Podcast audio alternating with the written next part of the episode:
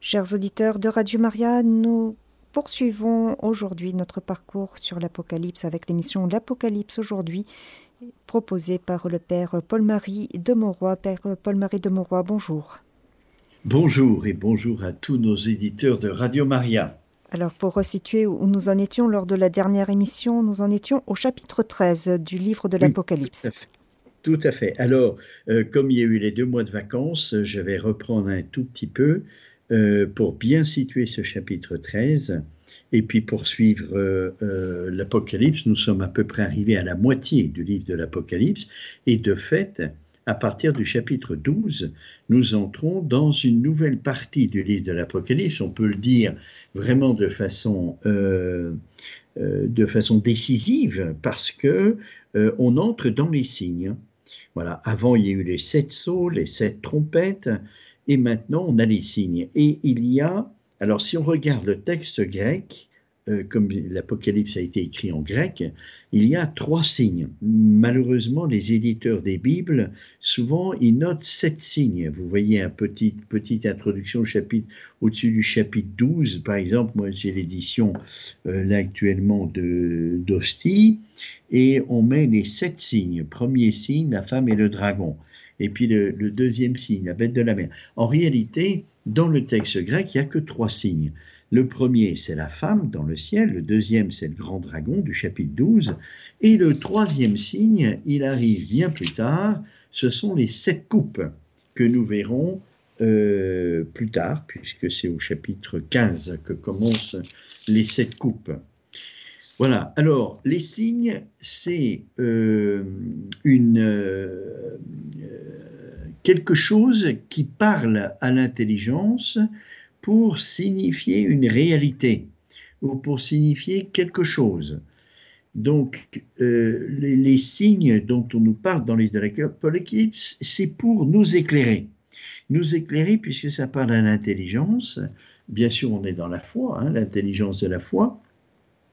Pourquoi? Parce que euh, on a vu avec les sept trompettes que nous étions dans une lutte terrible et qui ne fait que grandir. Alors, attention, il ne s'agit pas de prendre le livre de l'Apocalypse d'une façon matérielle ou historique.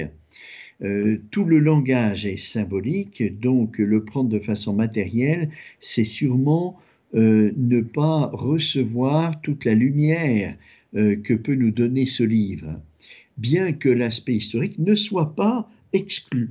C'est-à-dire les sept trompettes ne sont pas à prendre dans le temps. C'est-à-dire qu'il y a eu la première trompette au début de l'Église, et puis la dernière trompette, c'est la fin des... Je crois qu'elles sont présentes toutes les sept en même temps. Et les signes nous sont donnés pour nous éclairer, parce que lorsque l'on combat, d'un combat qui est euh, assez ténébreux, parce que c'est, on a vu au chapitre 6 que le combat, la lutte pour devenir des saints, c'est une lutte euh, contre nous-mêmes à cause des conséquences du péché originel, une lutte intérieure une lutte extérieure, c'est-à-dire contre l'esprit du monde, et puis une lutte contre le démon, notre ennemi. Il y a, trois types de luttes, si bien que notre chemin de sainteté, il n'est pas facile à faire il se passe dans la lutte. Et comme c'est des luttes ténébreuses, parce que ce sont des conséquences du péché originel qui sont des inclinations vers le mal, l'esprit du monde, eh bien, on nous dit que l'esprit du monde, justement, dans le chapitre 12, que c'est Satan qui gouverne le monde. Euh, heureusement pas que Satan, parce qu'il y a l'Église aussi euh, dont Dieu se sert pour gouverner le monde, mais ceux qui veulent être gouvernés par Dieu. Les autres, eh bien, ils sont gouvernés par, l'ennemi, évidemment. Et puis, il y a euh, l'ennemi directement à travers les tentations hein, qui, qui, cherchent à nous faire nous séparer de Dieu. Donc, comme la lutte est âpre, parce que nous sommes en face d'un ennemi qui est plus fort que nous, qui est plus grand que nous, c'est un ange, même s'il est déchu et qu'il peut prendre des apparences bestiales, il a quand même gardé toute son intelligence. Il n'y a qu'à voir comment il tente notre Seigneur au désert, au début, tout avant de commencer sa vie apostolique. Et, c'est là, c'est intéressant parce que il, il, il, il tente euh, Jésus comme si Jésus avait les conséquences du péché originel, puisqu'il le tente sur la faim, sur euh, les richesses du monde et sur l'orgueil, qui sont les trois euh, conséquences du péché originel, comme dit Saint Jean dans la première épître, la concupiscence de la chair, la concupiscence de l'intelligence et la concupiscence des biens de ce monde. Ce qui montre bien que quand le démon a tenté Jésus au désert, il ne savait pas réellement qui il était. Et d'ailleurs, au début, il dit de chaque tentation, si tu es le Fils de Dieu, parce qu'il aimerait bien savoir. Il aimerait bien savoir, il a vu cet homme quand même, comme euh, plusieurs l'ont fait avant lui, jeûner 40 jours dans le désert, adorer Dieu, priant sans manger, euh, c'est quand même un signe de sainteté.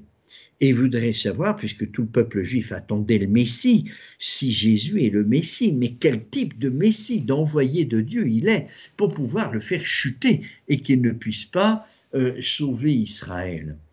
Alors, nous sommes dans un combat terrible parce que le combat, il est très étendu à l'intérieur comme à l'extérieur, et l'ennemi très puissant, et, un ennemi le plus noir qui soit. Et donc on a besoin d'être éclairé. Pour, ce, pour, cette lutte. Et eh bien, c'est ce que fait le livre de l'Apocalypse. Ça fait partie de l'économie divine d'être éclairé dans, ce, dans cette lutte à partir du chapitre 12 jusqu'au chapitre 15 et puis les suivants également. Et, c'est très intéressant parce qu'on voit qu'on remonte à la source première du mal. On nous donne les signes qui nous donnent une lumière sur l'enjeu de notre combat, pourquoi nous luttons au fond. Et après, on nous donne petit à petit les causes euh, de, ce combat euh, avec Babylone la Grande. Comment, comment ce combat se met en place dans le monde, comment il se structure, comment parce que c'est le discernement qu'on peut avoir sur le mal est très difficile pour nous. Euh, surtout dans le gouvernement divin, on ne voit pas clair. J'aimais bien reprendre cet exemple et je le reprends aujourd'hui. Euh, je sors de chez moi, une tuile me tombe sur la tête. D'où ça vient? Est-ce que ça vient du démon qui veut me nuire? Est-ce que ça vient des forces naturelles, du vent? Ou est-ce que ça vient du bon Dieu qui veut que je me repose? Eh bien, vous voyez que le discernement, euh, on a besoin d'une lumière d'en haut qui nous montre le discernement, et c'est ce que fait après euh, les, sept coupes, donc euh, pour Babylone la Grande et la prostituée fameuse, assise sur la bête, qui sont sans doute la bête de la mer. Donc le chapitre 12 et le chapitre 13, nous étions arrivés au chapitre 13, après le chapitre 12, euh, qui nous intéresse particulièrement parce que nous l'avons fêté il n'y a pas si longtemps que ça, le 15 août, il y a moins d'un mois, euh, l'Assomption de la Vierge, c'est le texte que nous donne à la messe de l'Assomption comme première ou deuxième lecture, je ne me rappelle plus, mais euh, c'est le grand signe dans le ciel. Marie, l'Assomption de Marie au ciel, qui est un grand, grand mystère, puisqu'il termine la vie de la très sainte Vierge qui a atteint un degré de sainteté, celui qui est voulu par Dieu, c'est-à-dire le degré de sainteté le plus élevé qu'une créature humaine peut avoir. Je ne parle pas de Jésus, parce que justement Jésus n'est pas une créature au sens tout à fait propre. Il a bien une nature humaine, euh, et donc une âme qui vient de Dieu, mais l'acte créateur se termine à une personne à une personne humaine. Or, le Christ n'est pas une personne humaine, c'est le Verbe de Dieu, c'est une personne divine. Donc, on ne peut pas dire que la nature humaine, en, de façon très très précise alors, hein, on ne peut pas dire que la nature humaine du Christ soit créée. C'est un acte de Dieu qui est spécial, que pour le Christ. Et, et, la nature humaine du Christ, elle est beaucoup plus qu'une créature, c'est vraiment un rapt, un rapt de Dieu, un rapt d'amour. Il est le Fils bien-aimé du Père. Voilà ce qu'est le Christ. Tandis que la Vierge Marie, elle est bien une créature. Et la créature, euh, le, mystère de l'Assomption nous le montre, c'est le grand signe qui nous est donné. Je vous rappelle que le mystère de l'Assomption de Marie a été un dogme depuis 1950, donc c'est assez récent. Et euh, lorsque l'Église, dans sa maternité, nous donne de nouveaux dogmes, c'est pour nous c'est-à-dire c'est pas pour rien, c'est parce que nous en avons besoin. Alors, Comment en a-t-on besoin? Eh bien, c'est le signe qui nous est donné au chapitre 12. On nous donne un signe parce qu'on a besoin dans cette lutte et ce combat qui est toujours plus âpre, mais les secours de Dieu sont toujours plus forts, et en particulier l'Assomption de la Vierge Marie. C'est quoi l'Assomption de la Vierge Marie? Au fond, c'est l'attraction d'amour que Dieu a exercée sur sa petite créature bien-aimée. Elle est bien-aimée parce que l'ange Gabriel nous l'a révélée euh, à l'Annonciation. Elle est bien-aimée et elle monte au ciel comme certains l'ont connu dans l'Ancien Testament. Élie, qui est monté dans un char de feu, Enoch, euh, ça c'est. Voilà. Sauf que pour la Vierge Marie, il n'y a pas de témoin. Personne n'a vu. Peut-être Jean, puisqu'il vivait avec la Vierge Marie, on n'en sait rien. C'est pas marqué. Et en tout cas, ce qui est plus bizarre, c'est que euh, euh, Marie vivait avec Jean. Jean n'était pas encore exilé à Patmos. Hein. il a été exilé à Patmos dans sa vieillesse. Et, donc, l'Assomption de Marie, probablement, très probablement, s'est faite avant l'exil à Patmos, et Jean n'écrit rien sur ce mystère.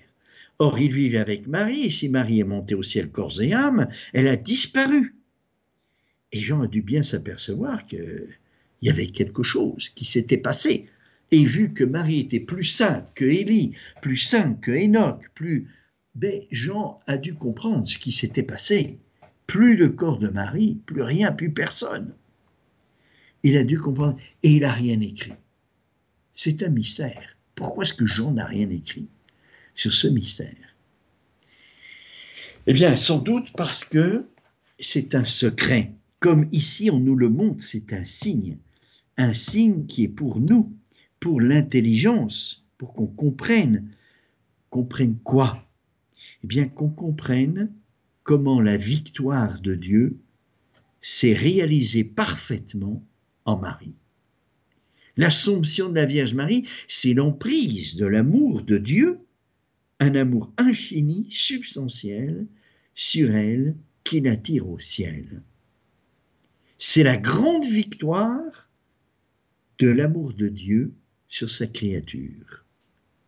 Alors on comprend que si Marie a été immaculée et pleine de grâce, c'était pas seulement pour être la mère de Jésus, bien sûr que c'était pour être la mère de Jésus, une mère digne euh, de, de recevoir le Fils bien-aimé du Père dans son sein, mais c'est aussi pour l'Assomption. Pour que l'emprise d'amour du Dieu le Père soit radicale et parfaite, il fallait une créature en parfaite harmonie entre le corps et l'âme qu'il n'y ait aucune disgrâce, aucune désharmonie entre le corps et l'âme pour que l'amour de Dieu puisse s'emparer de tout et la porter au ciel. Un grand mystère qui nous montre la victoire totale de Dieu sur la créature humaine. Et là, ça fait partie du signe. Hein. là, qu'est-ce qu'on voit? Eh bien, on voit qu'il y a quelque chose de tout à fait nouveau. C'est-à-dire que, euh, puisque Saint Paul, dans l'Épître aux Romains, nous parle du Christ comme le nouvel Adam, euh, on peut dire que, et les pères de l'Église ont tous fait pratiquement, hein, que Marie est la nouvelle Ève. Or, Ève a été créée à partir de la côte d'Adam. C'est-à-dire Ève, la femme, elle est relative à Adam. Adam est le prince de l'humanité. Dieu a voulu qu'il soit prince de l'humanité puisqu'il est tête, comme nous dit Saint Paul, le Christ est nouvel Adam et, le Christ est tête, tête au plan surnaturel. Adam est tête au plan naturel de toute l'humanité, y compris d'Ève. Donc il est vraiment le prince. Et Dieu a voulu ça pour partager à Adam quelque chose de sa paternité. Et donc Adam était premier, Ève seconde, mais d'un second qui n'est pas secondaire, puisqu'elle était créée pour l'amour, et l'amour finalise, donne sens à la vie, oriente toute notre vie. Donc elle est seconde parce qu'elle est tirée de la côte d'Adam, elle est soumise au prince, qui est Adam, mais elle achève l'amour. Qu'est-ce qu'on voit après le péché originel? Comment Dieu répond à ce péché terrible dont on porte tous les conséquences, malheureusement, ces inclinations à l'orgueil, à la vanité, à la concupiscence de la chair, à la paresse et à tous les défauts qu'on connaît tous malheureusement, plus ou moins, hein, ça nous appesantit terriblement. Comment Dieu répond à cette femme qui s'est laissée prendre par le serpent, par le dragon Dieu répond en suscitant une autre femme. Mais une autre femme, la Vierge Marie, qui, elle, est première. C'est-à-dire dans l'intention de Dieu, qui est de faire de nous des saints, elle passe devant tout le monde.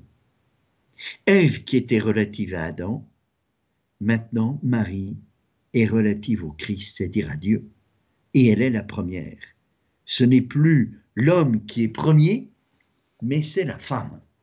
La femme est passée devant. Voilà comment Dieu répond à la catastrophe que la femme a causée pour la race humaine. Il nous donne une nouvelle femme qui passe devant tout le monde, même devant les anges, pour dire. C'est une réponse d'une magnanimité incroyable, parce que celle qui a introduit le malheur dans l'humanité, eh bien Dieu en fait celle qui est la toute première, celle qui est la plus relative à Dieu, la plus sainte de toutes les femmes. Et on peut dire qu'elle passe avant tous les hommes parce que Jésus, justement, comme homme, n'est pas une créature, alors que Marie est une créature. Jésus est fils de Dieu. Et donc elle passe bien devant tout le monde. Voilà la réponse de Dieu. Et c'est le premier signe, c'est un signe d'espérance, parce que c'est le résultat de la victoire d'amour de Dieu sur sa créature. Alors c'est inimitable parce que Marie est immaculée, bien sûr, et pleine de grâce. Nous, on a eu le péché originel, on est grevé des conséquences du péché originel, mais on a la grâce, la grâce chrétienne qui est celle que Marie a eue en plénitude. Nous, on l'a pas en plénitude, mais c'est la même grâce chrétienne qui peut nous donner la même victoire. La même victoire. Et si Dieu a voulu que ce mystère d'Assomption soit caché, mais seulement révélé au XXe siècle, au milieu du XXe siècle, c'est pour nous faire comprendre qu'il s'agit d'un secret. Et c'est la manière dont Marie comme mère, puisqu'elle est montrée au chapitre 12 comme mère, nous gouverne.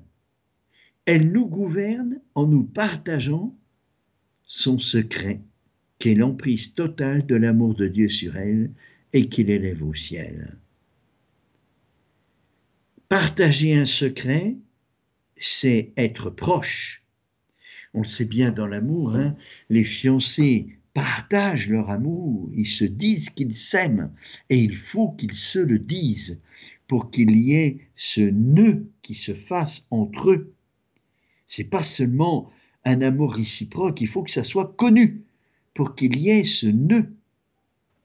Et c'est tellement important pour nous que Jésus n'a pas hésité, enfin dans Saint Jean au moins, à commencer sa vie apostolique par Cana, qui est un mariage humain l'amour humain. Voilà comment Jésus veut donner à l'amour humain, dans le mariage, une noblesse nouvelle, par l'intercession de Marie.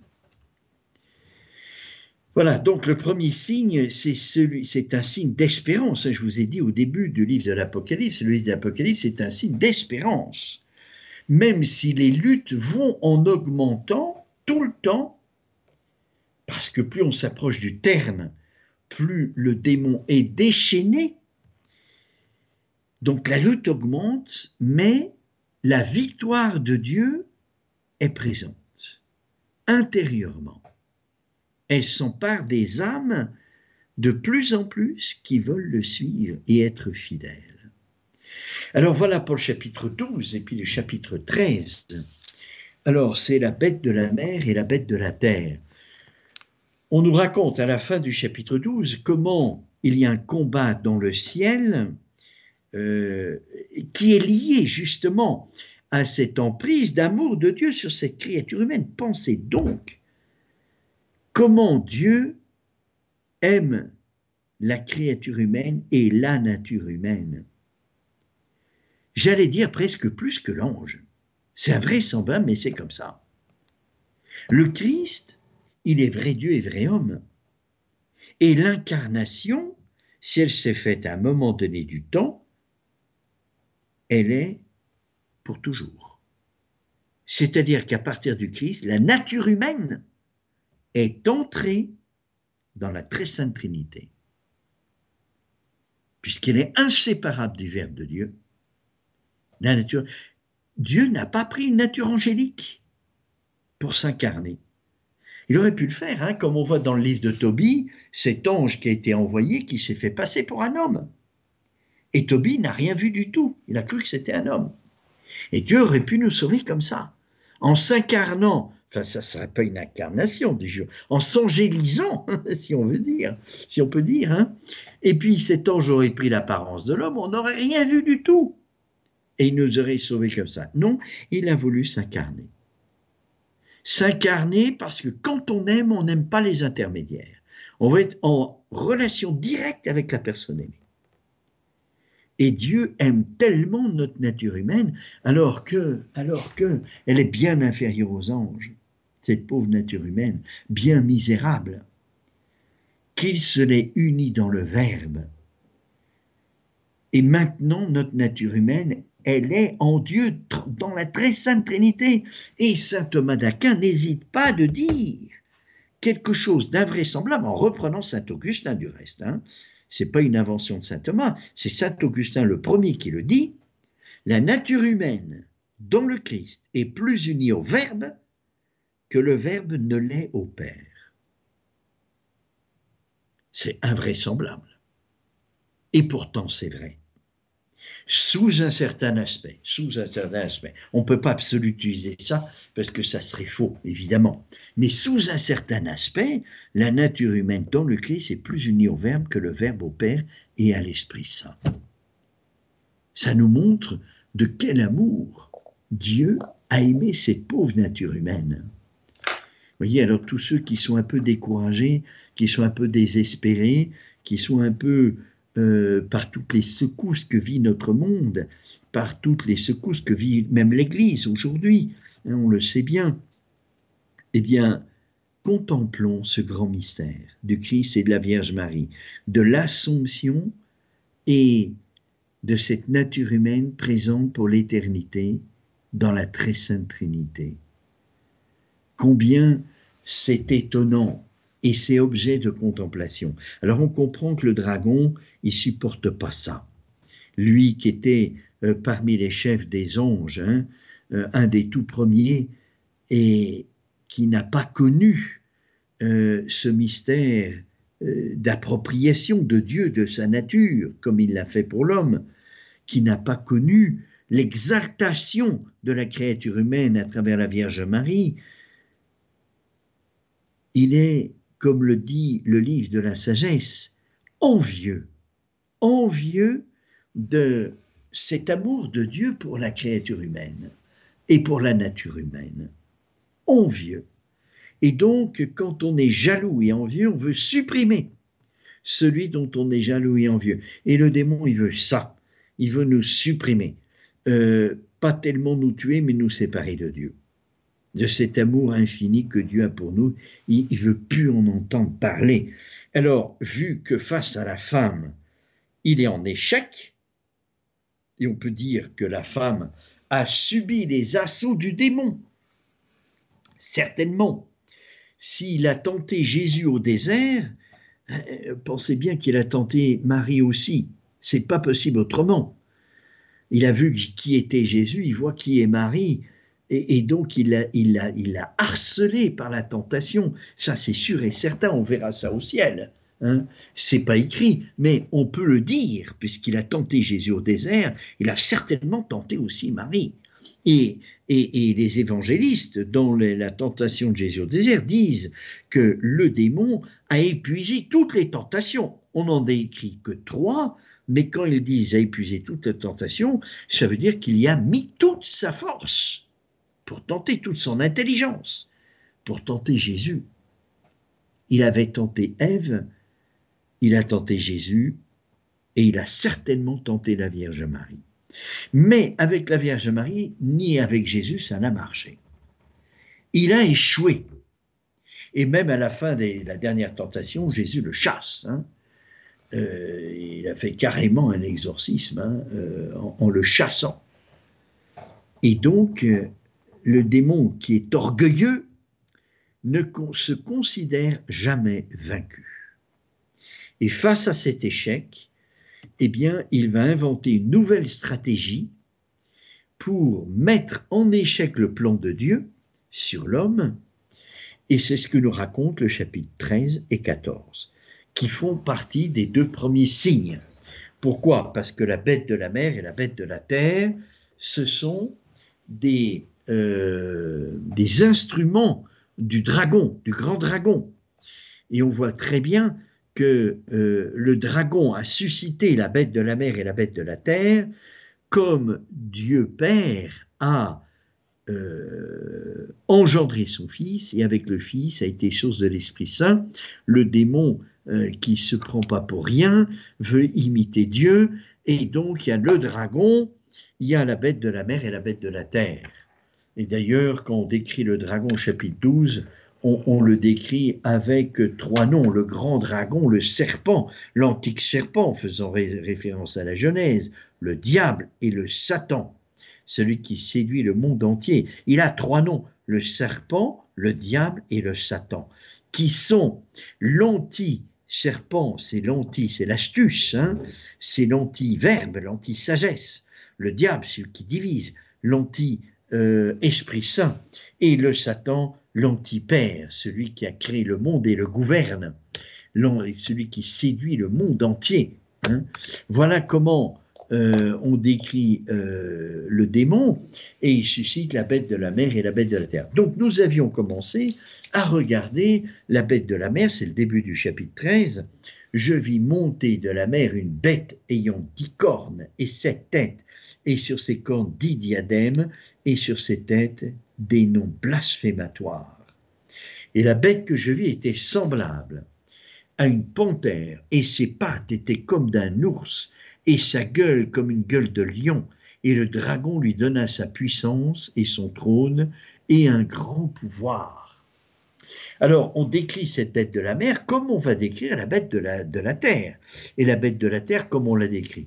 Eh bien, je vis une autre bête monter de la terre, et elle avait deux cornes semblables à celles d'un agneau, mais elle parlait comme un dragon. C'est-à-dire que la bête de la mer et la bête de la terre sont décrits en euh, montrant une caricature ben, l'agneau, euh, on sait bien que c'est le Christ, le véritable agneau. Et là, la bête de la terre, elle ressemble à un agneau.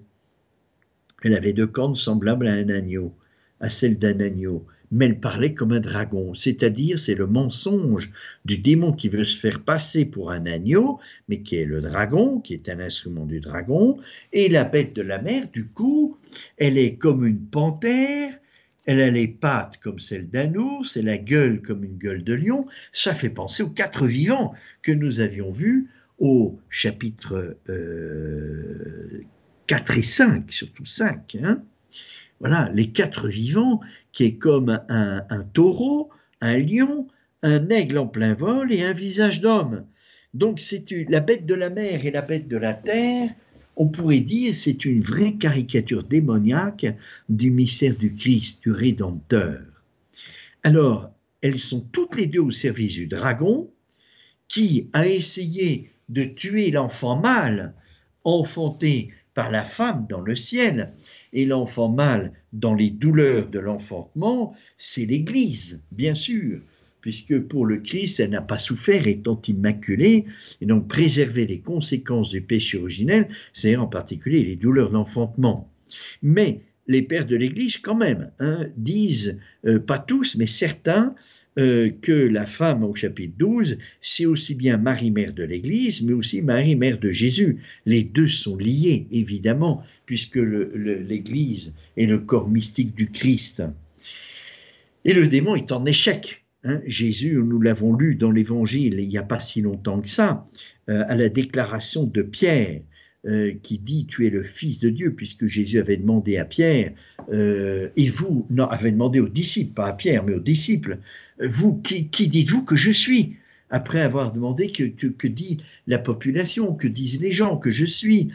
Et là, il devait y avoir un, une petite gêne, parce que les apôtres, ils ont vu Jésus faire de grands miracles, ils ont vu Jésus faire plein de choses merveilleuses, un homme plein d'amour, plein de lumière, comme ils n'ont jamais connu.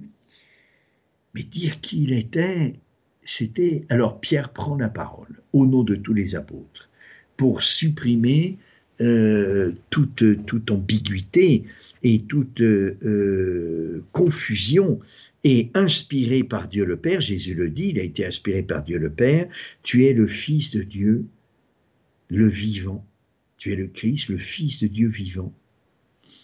Et sur cette parole, Pierre lui confie toute l'Église, tu es pierre, et sur cette pierre je bâtirai mon église, et les portes de l'enfer ne pourront rien contre elle.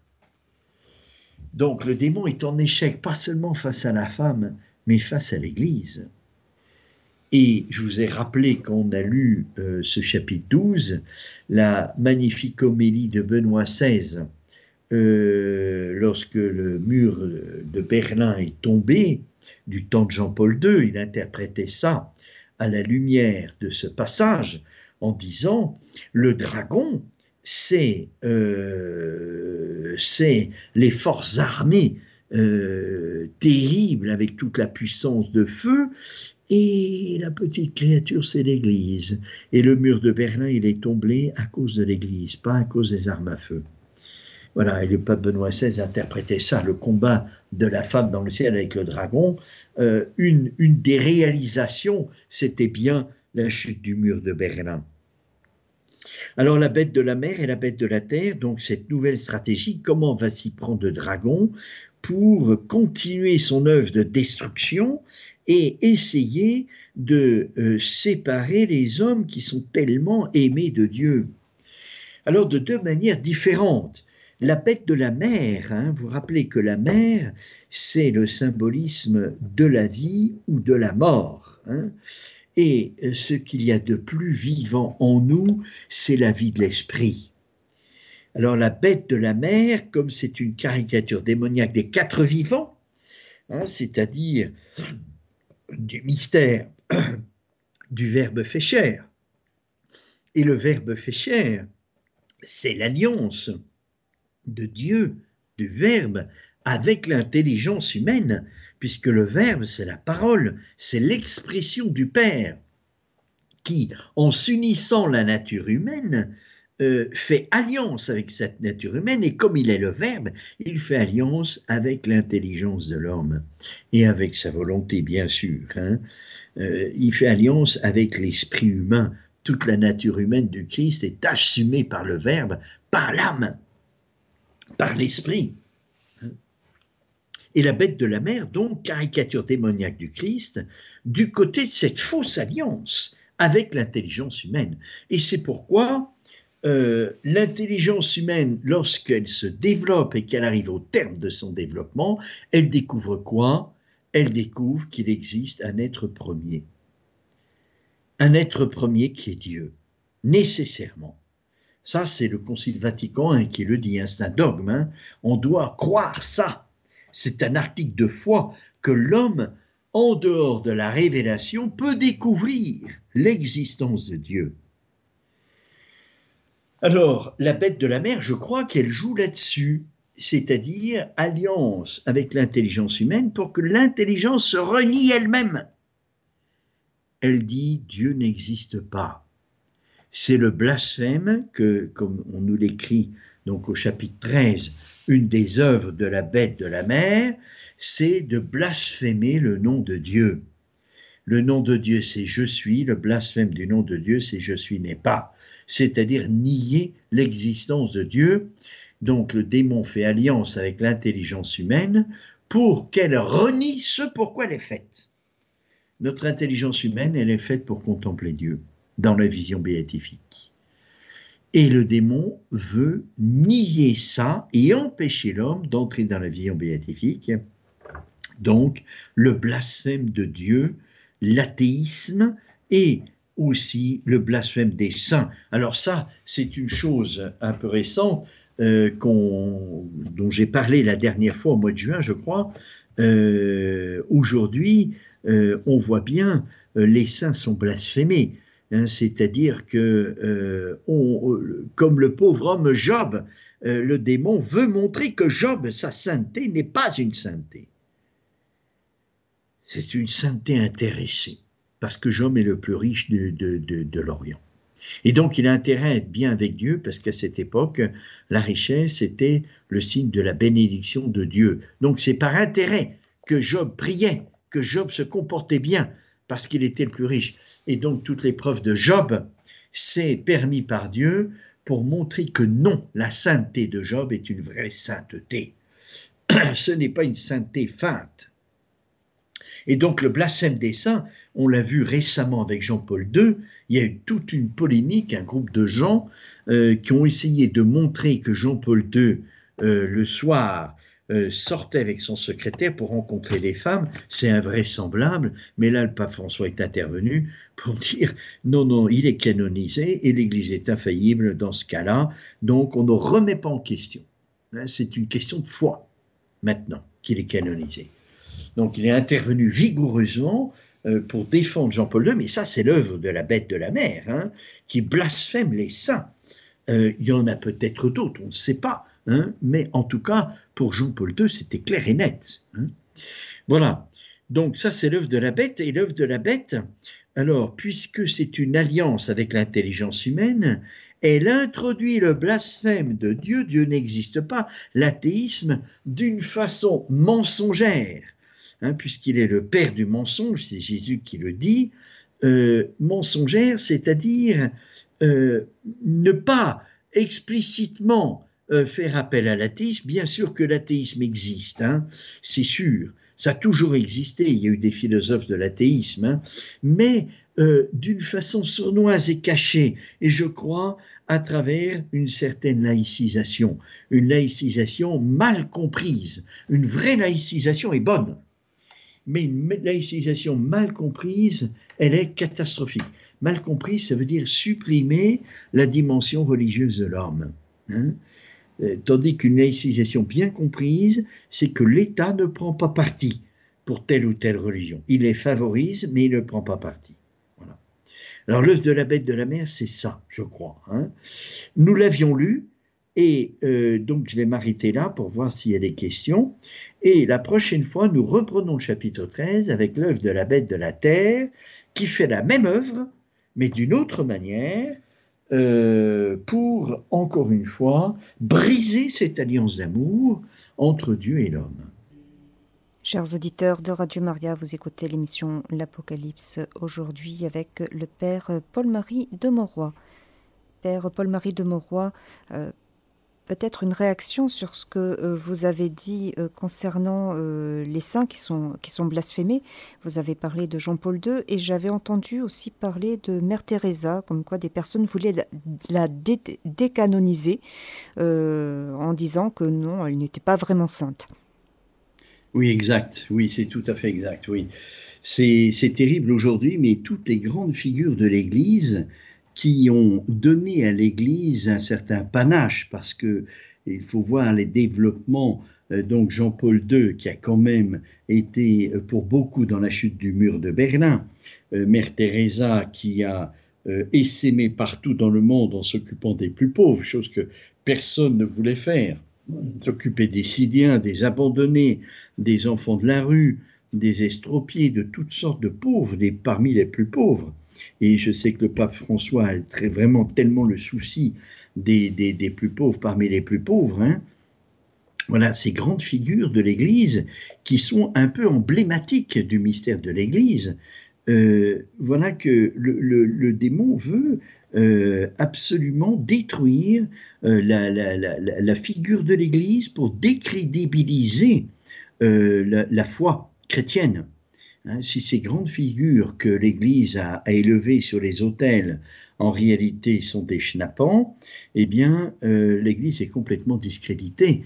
Et du coup, ça, donne un, coup monstrueux à la vie chrétienne, c'est sûr.